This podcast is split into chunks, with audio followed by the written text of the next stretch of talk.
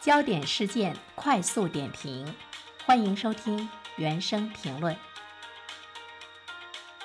想和大家说一下网络直播带货的这个事情，我比较有感触，因为最近呢我在研究视频，说呢也会经常的被很多的这个平台上卖货啊这方面呢所吸引。刚开始的时候呢，真的是被他们特别感动，亲人们、家人们，我家里特别有钱，我在创业，我现在完全呢是亏本啊，我现在这个线下呢就是不好，没有办法，呃，总比呢堆在仓库里强。那我这样的东西便宜卖了九块九、几块几的，就就就使劲的卖，你可能会被打动。电商主播看似呢是不情愿，不停的在跟你说亏本啊、甩货呀，其实呢真实的情况的话呢，都是一些话术，他打这个情感牌，还有呢演绎的套路，你看。多了之后，你就会觉得他们说的话怎么是一样的？所以说呢，要不想上当受骗的话呢，多看一些，你就知道你不应该那么冲动的去花钱了。而且呢，消费者购买的产品未必是自己真正需要的。我最近就买了一大堆自己并不需要的东西，在路上的时候我就后悔了，就开始纷纷的办理退货。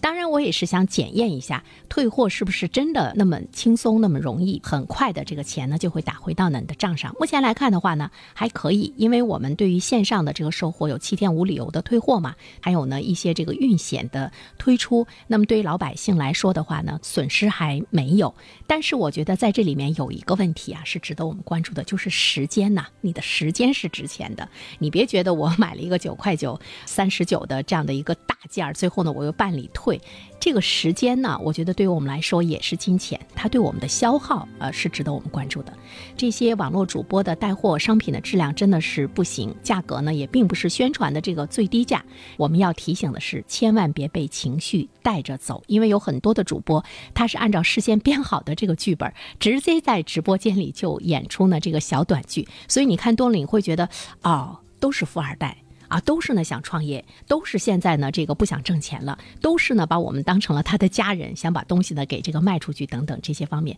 我们也不要成为他设计情绪剧情中的一部分，就是那个傻子，增加呢这个直播间的这个看头。当然，从电商的角度上来讲，直播带货也是越来越卷了。当然，从我们消费者的角度上来讲，你理性一些，你也会看到他的套路呢也是越来越多了，就是你浪费了感情，浪费了时间，浪费了你的精力，有这个时间。和精力的话，看看书，提升一下自己，恐怕呢是这个最重要的。其实最终啊，产品的质量才是核心竞争力。为什么我买的一些东西在路上的时候我都不要了呢？我想一想，怎么可能那么便宜？它的质量肯定是有问题的。我遇到一件事情，对方。他直接把钱退给你，他东西他都不要了，为什么呢？因为他觉得那个东西根本就不值钱，他还要给你付这个运费。所以在这里面的话呢，我们对于他的日渐巧妙的套路，我们更多的是需要理理性。当然，我们也期待着监管部门在这方面更多的监管。但是七天无理由退货的确呢是一个非常不错的规则，它至少呢在很多方面极大的保护了我们消费者的利益。